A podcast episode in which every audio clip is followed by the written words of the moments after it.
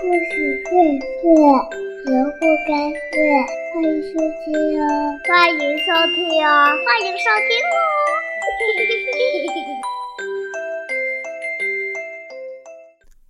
宝贝儿，轻轻的问一句：你挖过鼻孔吗？哈哈，千万别告诉我你没有。要知道，没有挖过鼻孔的人。或许不存在吧。就连鼻子长得很美的小姑娘也一样爱挖鼻孔，爱抠鼻子。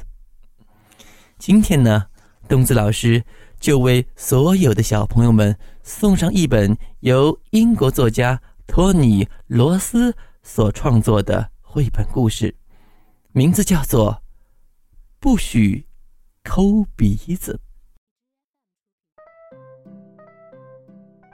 从前，有一个叫做奈丽的小女孩。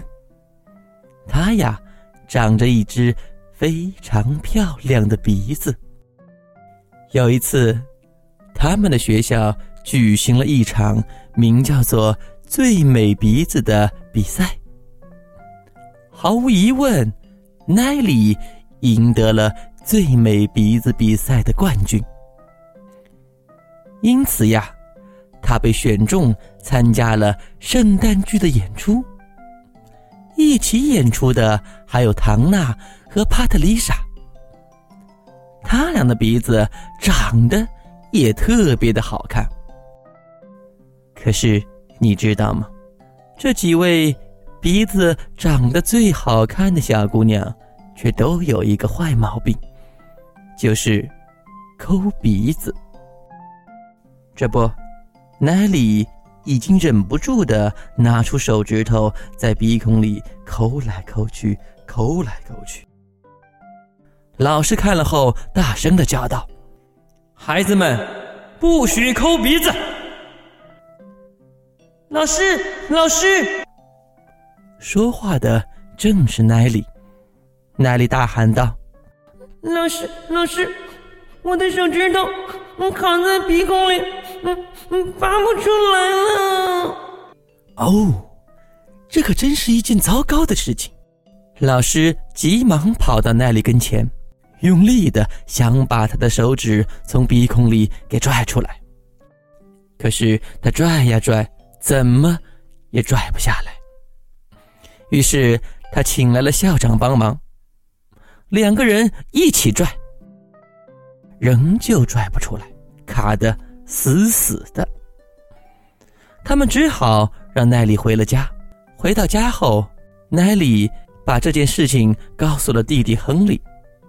只见亨利拿着一把铁铲，对姐姐说：“我能把它弄出来。”原来亨利想用铁铲把姐姐的手指从他的鼻孔里给铲出去。哦。这可真是一个糟糕的主意，吓得艾丽一个劲儿的喊着“妈妈，妈妈”。于是妈妈也来帮助奈丽来拽，用了好大的力气，依旧拽不出来。我能，亨利说。只见亨利拿着一把铁榔头，难道他想用铁榔头把姐姐的手指？从鼻孔里给砸出来吗？哦，这简直太可怕了！于是妈妈叫来了医生，医生也用力的拽拽呀拽，还是拽不出来。医生说：“哎，我根本拽不出来。”我能，亨利说。只见。他一边说着话，手里一边拿着一个大铁钳。看样子，亨利想用大铁钳把姐姐的手从鼻孔里给钳出来。可是医生并不相信亨利，他叫来了警察。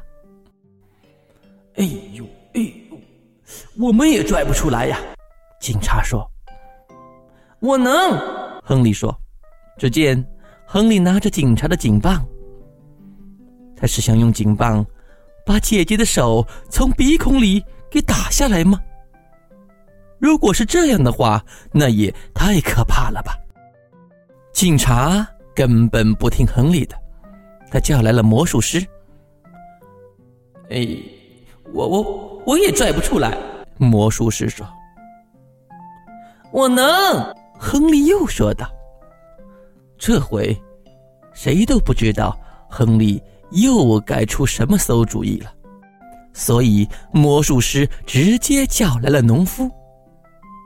农夫也使劲的拽，拽呀拽，可是无论如何，怎么也拽不下来。